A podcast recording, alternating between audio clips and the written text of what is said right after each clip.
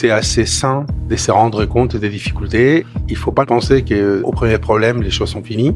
Le secret, c'est de conserver sa part de liberté. Quand vous vivez tout le temps dans l'avenir, vous passez en grande partie à côté de la vraie vie. La vie invente, et donc il faut faire confiance à la vie et aller de l'avant.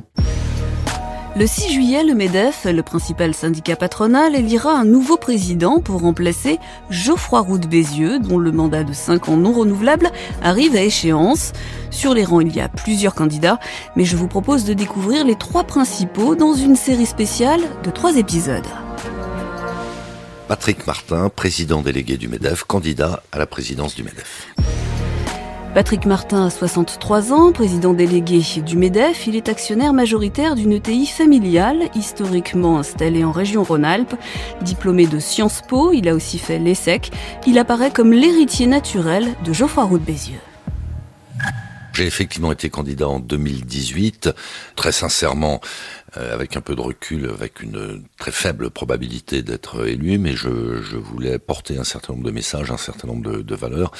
Euh, le panorama, si je puis dire, n'est plus le même euh, aujourd'hui parce que j'ai acquis de l'expérience. Je me suis constitué un carnet d'adresses et c'est important dans la fonction de, de, président du MEDEF. Et puis j'ai travaillé sur absolument tous les dossiers, pour certains acrobatiques, auxquels on a été confronté pendant les cinq dernières années. Par acrobatique, je fais référence bien sûr au gilet jaune jaune, Covid, à la crise énergétique. Voilà, donc je suis euh, beaucoup plus aguerri. Ça ne me garantit pas une victoire, mais euh, je pense que je suis plus crédible que je n'étais en 2018. Depuis six ans, il y a une volonté de se passer des corps intermédiaires. Comment est-ce que vous comptez faire pour redonner une place au MEDEF face à certains discours syndicaux qui sont plus offensifs, plus radicaux, et pour qui les patrons sont souvent des cibles? Comment est-ce que vous pouvez établir ou rétablir un rapport de force? Alors je me permets de préciser, il y a aux yeux de certains une déconsidération pour les corps intermédiaires, mais ça n'est pas, et tant mieux, une, généralité. Hein. Euh, je pense que les, les, circonstances confortent en réalité euh, le, le, rôle des corps intermédiaires, en tout cas celui qu'ils devraient avoir. On a fait la démonstration avec les organisations syndicales de notre sens des responsabilités dans des circonstances de nouveau parfois critiques, que ce soit pour se prononcer sur le télétravail, plus récemment sur le partage de la valeur, encore plus récemment sur l'implémentation en entreprise euh, de la loi climat et résilience pour y associer les salariés et les organisations syndicales, on a été au rendez-vous. Il faudrait que tout le monde en soit conscient et que c'est un bien pour le pays, que ces corps intermédiaires, que les partenaires sociaux en particulier existent, s'expriment et prennent leurs responsabilités. Alors c'est vrai que d'une organisation patronale à l'autre, euh, il peut y avoir des nuances d'expression sur le fond et le fait que nous signions ensemble tous les accords nationaux interprofessionnels en est la démonstration. Sur le fond, on est euh, essentiellement alignés. Alors il y a des circonstances euh, qui évidemment avec le temps évoluent euh, et qui font que dans, dans la phase euh, critique à certains égards que traverse la France et que traversera la France dans les prochaines années, il faut que le, le MEDEF soit plus encore qu'il ne l'a été ces cinq dernières années, omniprésent dans le débat public, parce que l'entreprise est une solution. Je pense que beaucoup de nos concitoyens, pour commencer nos propres salariés, en sont conscients. Et donc c'est à nous de faire des propositions sur des sujets aussi importants que l'énergie le partage de la valeur, euh, la création de richesse, sujet dont on ne parle pas suffisamment. Il faut créer de la richesse avant de la distribuer, il faut créer de la richesse pour qu'on puisse financer, et c'est un impératif, notre transition écologique. Il faut que la France retrouve son rang, et donc c'est important de dresser des perspectives positive, optimiste et d'embarquer avec nous, au sens le plus noble du terme, toutes les parties prenantes pour que la France s'en sorte par le haut. En tout cas, c'est le message que je porterai. Certains opposent climat et croissance. Est-ce que les deux sont conciliables et comment alors, dans ceux qui opposent euh, euh, climat et croissance, il y a essentiellement des gens de bonne foi avec qui il nous faut discuter et qu'on se doit de considérer. Il y a aussi une aile, je dirais, plus dogmatique, plus politique de, de la décroissance, euh, qui, de mon point de vue, est menaçante pour la prospérité et l'avenir du pays. Ma conviction, c'est que les deux sujets essentiels de la croissance et du climat convergent. Je m'explique. On sait qu'on va devoir investir des sommes considérables en innovation, en recherche-développement, ensuite en remise à plat de nos process de fabrication, de nos offres, pour euh, accompagner euh, cette transition euh, énergétique et écologique qui, je le redis, est absolument indispensable. Cet argent ne peut pas sortir de nulle part. Et donc c'est la croissance qui va générer cet argent. En ce sens, la croissance ne s'oppose pas à la transition écologique, elle est le moyen de la transition écologique. Et puis par ailleurs, la croissance, c'est le seul moyen de créer de l'emploi, c'est le seul moyen de générer du pouvoir d'achat, c'est le, le, seul moyen d'équilibrer nos régimes sociaux, essentiellement par répartition en France. Donc, euh, sortons-nous de la tête qu'il y a une opposition, une contradiction entre ces deux objectifs, a au contraire une grande convergence. La féminisation des conseils d'administration prouve que donner plus de responsabilités aux femmes, c'est bon pour les entreprises. Comment leur donner plus de place dans l'économie? Alors, il y a déjà euh, des lois hein, qui euh, nous imposent d'abord d'avoir cet index d'égalité homme-femme. il y a dorénavant la loi RIC5 qui vient compléter la loi Copé-Zimmermann s'agissant des conseils d'administration dans les grandes entreprises. C'est une très bonne chose. Je m'explique. C'est d'abord un sujet de principe. Euh, moi-même, je suis euh, viscéralement convaincu euh, que les femmes et les hommes ont, des qualités différentes, mais très complémentaires, que les femmes ont donc beaucoup de qualités. les femmes ne sont pas suffisamment présentes dans un certain nombre de formations et par voie de conséquence de secteurs d'activité. On est confronté à des pénuries de talents. on est confronté à une baisse de la démographie s'agissant de la population active. C'est une impérieuse nécessité que les femmes soient plus présentes dans les entreprises, dans l'économie, dans le débat public, plus généralement. Et donc charge à nous de réunir les conditions qui feront que les femmes qui spontanément n'y penseraient pas euh, s'orientent donc vers un certain nombre de métiers, je pense en particulier au métier du, du, digital, mais également prennent plus de responsabilités. En tout cas, dans ma propre entreprise, 3000 salariés, euh, j'y suis très déterminé. Je ne vous cache pas que dans le secteur d'activité qui est celui de mon entreprise, ça n'est pas évident à ce jour d'attirer des femmes et euh, de leur proposer des, des promotions, mais euh, ça fait partie explicitement euh, des objectifs qu'on s'est fixés, qui ont été partagés avec l'ensemble de ces 3000 salariés, que d'assurer aux femmes une place beaucoup plus importante à l'avenir et dans le proche avenir dans notre entreprise. Il faut que ce soit une généralité dans toutes les entreprises françaises. C'est difficile de les convaincre? Il y a des secteurs d'activité, c'est une forme d'imaginaire de, collectif euh, auquel les femmes s'intéressent plus ou moins. Euh, c'est assez désolant parce que autant à certaines époques il pouvait y avoir en particulier des contraintes physiques qui faisaient que les femmes étaient peut-être moins spontanément orientées vers ces métiers. Ça n'est plus le cas et ça le sera encore moins demain avec la dématérialisation de l'économie et puis un certain nombre de dispositifs opportuns pour aménager les postes, etc., etc. Mais il y a aussi, euh, il y a aussi des, blocages. Heureusement, c'est chaque jour un peu moins vrai dans l'esprit des, des femmes elles-mêmes. Et moi, je me réjouis qu'on ait dorénavant à la tête de grandes entreprises, des entreprises emblématiques dans tout secteur d'activité d'ailleurs, euh, des femmes qui démontrent par les faits, euh, qui démontrent par l'expérience qu'aucun poste n'est interdit pour les femmes. L'apparition de ChatGPT a lancé un débat sur la place à accorder à l'intelligence artificielle. Goldman Sachs estime que dans les pays les plus avancés, près d'un quart des emplois seront menacés. Est-ce qu'il faut avoir peur de l'intelligence artificielle? Est-ce qu'il faut l'encadrer? Alors, ce sont deux choses différentes. Moi, je n'ai pas peur de l'intelligence artificielle. Je pense qu'on en a absolument besoin. On a eu la démonstration avec euh, les vaccins Covid qui viennent de l'ARN messager qui a été développé par l'intelligence artificielle. On a la démonstration avec dorénavant, jamais assez, mais quand même la régulation de nos consommations d'énergie grâce à l'intelligence artificielle que l'intelligence artificielle est une solution. Après, il y a différents problèmes qui se posent. Il y a celui de la protection et de l'exploitation, le cas échéant malveillante des données. Là, il faut euh, réguler. Euh, il y a les effets que ça aura sur l'emploi, effectivement. Il y a des emplois tertiaires qualifiés qui pourraient être remis en cause par l'intelligence artificielle, mais euh, on a un besoin impérieux de, de main-d'œuvre qualifiée dans les prochaines années, et ça s'est toujours produit comme ça dans l'histoire. Il y a des métiers qui disparaissent, il y a des spécialités qui disparaissent, il y en a d'autres qui apparaissent. Euh, ça n'est pas une provocation, mais signalons que à l'instant T, on a un cruel besoin de main-d'œuvre qualifiée pour déployer l'intelligence artificielle. Et puis bon, il y a, un dernier, y a un dernier point qui est plus philosophique d'une certaine manière, euh, qui est l'appétence ou l'aversion que l'on a pour le progrès. Je crois que dans l'histoire de l'humanité, tous ceux qui sont opposés au progrès, en l'occurrence au progrès technologique, ont eu tort, euh, et les faits ont fini par euh, par le démontrer.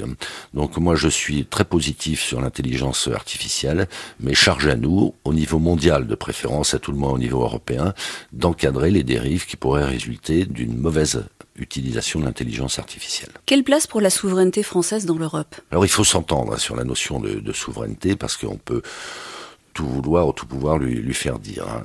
Pour, pour nous, pour moi, la souveraineté, ça n'est évidemment pas le, repli sur soi.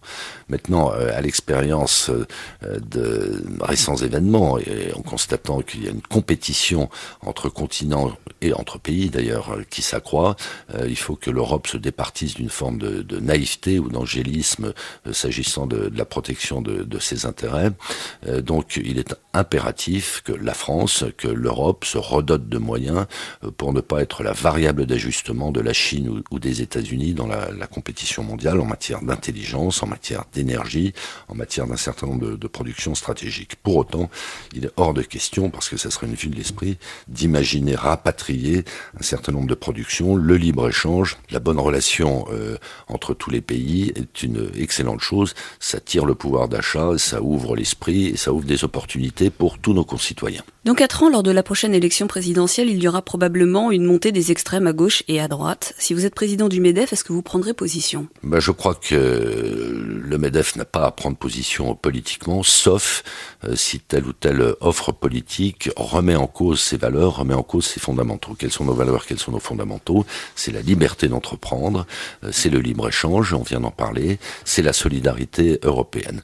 Si donc euh, une candidate ou un candidat se présentait avec de fortes perspectives d'être élu à l'encontre du respect de ces valeurs, oui, étant par hypothèse président, en accord avec nos instances, je prendrai parti. J'ai quelques petites questions pour terminer. Comment est-ce que vous êtes retrouvé à la tête d'une ETI familiale? Alors je me suis trouvé d'une certaine manière euh, généalogiquement, puisque c'est effectivement une entreprise familiale, mais au-delà de ça, ça a surtout été mon choix. Pour tout vous dire, lorsque j'ai commencé à travailler, c'était à l'extérieur de l'entreprise familiale et je n'avais pas le projet de rejoindre l'entreprise. Ça c'est souvent le cas. Pierre Gattaz raconte la même histoire. Il y a beaucoup de dirigeants qui ont repris des entreprises familiales qui à un moment ah donné oui, reviennent. Bah, Pierre Gattaz n'est pas une mauvaise référence, euh, mais c'est la réalité pour euh, ce qui me concerne et sans doute euh, lui aussi.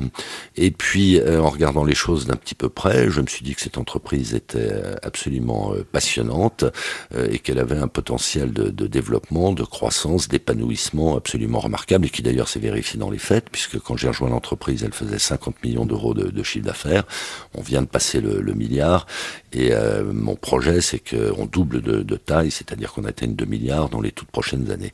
Moi, j'ai une passion pour ce métier. Les entreprises familiales ont quelques défauts parce que bien souvent, on mélange l'affect et la rationalité. Ça oui, les, les, déjeuners du dimanche, oui, ça peut même créer, moi je parle d'expérience et de manière un peu douloureuse, hein, ça peut, mais c'est le cas dans beaucoup d'entreprises familiales, créer des tensions, voire des dissensions au sein des, des, familles, en contrepartie de quoi les entreprises familiales qu'on pouvait considérer comme ringardes il y a quelques années encore, euh, sont, sont dorénavant perçues comme au contraire exemplaires sur un certain nombre de, de, sujets, je pense à la RSE en particulier, et puis on a un sens de, du temps long, euh, on a un respect des parties prenantes qui peut exister dans des entreprises à actionnariat non familial, mais qui existe assez systématiquement dans les entreprises familiales. C'est une aubaine pour la France.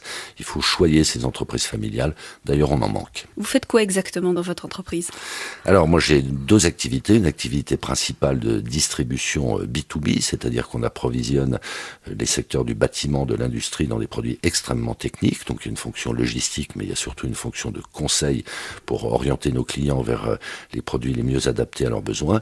Et puis, on a une, une activité, celle-là, industrielle, de conception, de fabrication, d'installation, de maintenance de gros biens d'équipement, à l'origine pour les industries pétrolières et gazières, faire des destinations assez lointaines, notamment l'Afrique de l'Ouest ou le Moyen-Orient. Et dorénavant, on se réoriente vers l'aéronautique, vers le spatial, et puis autant que possible vers euh, l'hydrogène, qui est un sujet euh, exaltant mais très compliqué. Elle est installée en région lyonnaise, c'est ça? Alors le siège social depuis l'origine de l'entreprise en 1829 est à Bourg-en-Bresse et sera maintenu à Bourg-en-Bresse, mais euh, la nature de notre activité veut que nous ayons euh, des, implantations de proximité. Donc nous avons 220 sites de proximité à travers la France métropolitaine. Nous sommes par ailleurs implantés au Maroc et en Slovaquie où nous avons accompagné des très grands clients euh, industriels. Et puis nous avons enfin des, plateformes logistiques euh, assez impressionnantes, je crois pouvoir le dire, euh, très récentes, aux meilleures normes environnementales, qui sont réparties sur la France pour servir, si possible, en J sein de nos clients, étant précisé que nous commercialisons 450 000 produits différents chaque année, qui vont du roulement à billes aux panneaux photovoltaïques. Et ça me vaut de très bien connaître la France, ça me vaut de très bien connaître cette fois, donc au titre de mon entreprise, comme je le fais au titre du MEDEF, très bien connaître notre tissu économique à toutes les tailles d'entreprise. Il paraît que l'entreprise fait de meilleurs résultats depuis que vous en occupez plus, c'est ça? Oui, c'est un peu une Enfin, c'est ce que vous boutade, dites en riant. Je, je garde un œil attentif à ce qui se passe dans mon entreprise. hein. Toutes les décisions stratégiques, c'est moi qui les prends en tant qu'actionnaire majoritaire et que président de l'entreprise. Mais j'ai la chance, ou je me suis donné la chance d'avoir une équipe absolument formidable, euh, qui est assez autonome. Je pense que c'est le moyen de révéler les talents et une équipe qui est donc loyale, qui est compétente et qui est très solidaire. Je n'espère pas sur mon dos. Est-ce que c'est ce qui vous permet de mieux comprendre euh, les problématiques des 173 000 adhérents du MEDEF? 190 000 en fait. hein. Pardon. Euh, J'ai la chance hein, d'être, euh, d'avoir ce double angle de vue hein, en tant que bien sûr président délégué du Medef. Et moi, je me passionne pour les contacts que je multiplie avec nos adhérents en sillonnant la France, en rencontrant tous les secteurs d'activité. Et puis l'autre, euh, l'autre angle de vue ou de compréhension, c'est effectivement mon entreprise, hein, 100 000 clients qui vont de très grands clients, euh, par exemple Stellantis ou, ou EDF, jusqu'à beaucoup de TPE. Et c'est une, c'est, à nouveau, c'est absolument passionnant. Moi, je prends beaucoup de plaisir à faire ce que je fais à un titre ou à un autre. Il y a cinq ans, vous aviez lancé une grande campagne pour attirer les startups au MEDEF. Alors, est-ce qu'il y a plus de startups aujourd'hui? Alors, d'une manière générale, il y a plus de start-up. Bon, on partait de pas grand-chose en même temps. Oh, oui et non. Enfin, il y a toujours eu des start-up. hein. Moi, si vous voulez, Ça s'appelait peut-être pas comme ça. Voilà, du, du- du- mon entreprise a été à un moment donné une start-up. Euh, Du côté de ma mère, mon grand-père avait créé une magnifique entreprise industrielle. Il est parti de rien. Euh, Donc, il y a toujours eu des start-up qu'on n'appelait pas des, des start-up. Bon, on a un écosystème français, notamment sur les, les financements, mais également les centres de recherche, qui est assez remarquable et qui se compare avantageusement à ce qu'on voit dans beaucoup d'autres pays. Alors, je me corrige d'une certaine manière. Euh, il faut pas qu'on soit des, des mono-start-up en quelque sorte. hein. Euh, J'évoquais tout à l'heure les entreprises familiales. Je crois que c'est de la responsabilité du MEDEF, euh, c'est sa noblesse aussi, de défendre l'entrepreneuriat d'une manière générale à toutes les étapes de vie d'une entreprise. On a besoin de tous les secteurs d'activité. On a besoin d'entreprises anciennes comme on a besoin d'entreprises récentes. Ça n'enlève rien au fait que notre économie se régénère très vite. Les attentes des clients comme des salariés d'ailleurs euh, évoluent euh, très rapidement. Donc euh, il appartient au MEDEF d'encourager la création d'entreprises et puis surtout que ces entreprises récemment créées puissent perdurer, se développer et pourquoi pas devenir des licornes. Si l'un des deux autres candidats vous proposait un ticket pour la présidence du MEDEF, est-ce que vous l'accepteriez? De principe, oui. De principe, oui. Alors, comme toujours, quand on parle de tickets, euh, la question se pose de savoir qui est numéro un ou qui est numéro deux. hein. Euh, je crois qu'il faut laisser un peu de temps au temps. La campagne vient d'être lancée. euh, les, les situations vont se cristalliser. En tout cas, moi, il y a une chose à laquelle je vais être extrêmement attentif, et ça n'est pas pour faire genre, ça n'est pas pour épater la galerie. On évoquait tout à l'heure la féminisation de l'emploi, la féminisation de l'encadrement. Euh, soyez assurés que pour ce qui me concerne, je présenterai le jour venu une équipe qui sera très largement féminisée. Qu'est-ce que vous ferez si vous n'êtes pas élu? Eh bien, je retournerai à mes chères études. Non, euh, je, je ne reviendrai pas à temps plein dans mon entreprise parce qu'à nouveau, elle marche très bien comme ça et euh, ça serait euh, finalement déjuger mon excellente équipe de direction que de vouloir reprendre des rênes courtes. Euh, moi, j'ai une passion pour l'engagement collectif, euh, pour le MEDEF à, à l'instant, euh, mais euh, Ça sinon- pourrait être un engagement politique? Politique, non. Politique, non. Euh, euh, alors même que, que je me désole qu'il n'y ait pas plus de chefs d'entreprise engagés en politique, je pense que ça mènerait un peu de pragmatisme et de bon sens, euh, mais je ne crois pas être fait pour ça. En revanche, un, un engagement sociétal sous une forme ou sous une autre, et puis m'occuper un petit peu de ma famille. Aimer le rugby quand on est de Lyon ou près de Lyon, c'est un peu osé quand même comme, comme Paris? Eh bien, figurez-vous, Certes, il y a une équipe qui s'améliore, très bonne mais équipe. c'était plutôt du foot, Loup. historiquement. Oui, mais figurez-vous que donc mon entreprise étant basée à Bourg-en-Bresse et moi-même ayant vécu jusqu'à 9 ans avant d'être envoyé en pension à Paris, ce que je n'ai pas regretté, même si on m'a pas demandé mon avis à, à l'époque, figurez-vous qu'à Bourg-en-Bresse, il y a un club qui marche très bien, qui est un des plus anciens clubs français et qui, dans les années 20-30, euh, se classait très bien. Et puis dans ce département de l'Ain, il y a un autre club qui est celui d'Oyonnax, qui est assez rugueux, qui est en pro des deux. Ouais, en pro des deux. Euh, donc il y a une, une vraie tradition rugbystique. Pour vous dire, le, le club de Bourg, l'USBB, euh, est un des clubs français qui a le public le plus nombreux. Vous avez un pronostic pour la prochaine Coupe du Monde? La France, évidemment. Non, puis avec de, avec de solides arguments, c'est pas seulement par esprit cocardier. On a une équipe qui est vraiment solide, Ah, qui s'est construite depuis plusieurs Formidable, années. et- avec un très bel esprit et une très belle qualité de jeu. Euh, Lorsque vous étiez enfant, vous imaginiez que vous feriez quoi? Alors, euh, j'ai eu des, passions, je ne sais pas, en tout cas, euh, des projets successifs. Tout petit, je voulais être agriculteur. J'ai beaucoup de respect pour les agriculteurs. D'ailleurs, je pense que ce sont des entrepreneurs, les agriculteurs, mais ce sont des gens courageux, ce sont des gens parfois un peu seuls, et donc il faut avoir beaucoup d'attention pour eux. Après, j'ai imaginé devenir architecte. Alors, il y a peut-être là aussi un, un sous-jacent commun, c'est-à-dire euh, construire et puis pouvoir le jour venu euh, toucher du doigt en quelque sorte euh, ce que l'on a réalisé. C'est pas une abstraction, une, une construction. Dans, dans un moment un peu, non pas d'égarement, mais de distraction, j'ai imaginé devenir commissaire-priseur parce que j'aime beaucoup l'art. Et, et enfin, je me suis destiné à l'entreprise, mais je n'ai pas de regrets. Dans un monde politique, économique, syndical qui se féminise, est-ce que c'est un inconvénient d'être un homme? Non, je ne crois pas. Alors, si vous voulez, au risque de, de vous choquer ou de vous surprendre, euh, moi, je pense que les choses ne se résument pas au genre. Euh, je crois que ce qui compte avant toute chose, c'est la sincérité de l'engagement, c'est la compétence. Il se trouve que ici, ça peut être une femme, ailleurs, ça peut être un homme. Si vous me permettez, je pense que c'est presque péjoratif pour les femmes de dire qu'elles doivent occuper nécessairement telle ou telle fonction au seul motif que ce sont des femmes.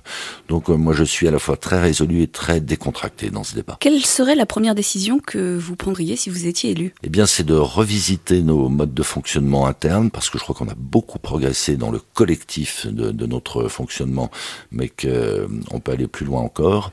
Et puis euh, d'engager séance tenante mais j'allais dire en départ lancé, euh, le dialogue, que ce soit avec les pouvoirs publics, y compris les, les parlementaires, hein, pas uniquement l'exécutif, et les organisations syndicales. Je crois qu'on a un impérieux besoin de dialogue dans ce pays, pas de palabres stériles, mais euh, pour euh, dégager des, des solutions euh, collectives, des solutions consensuelles.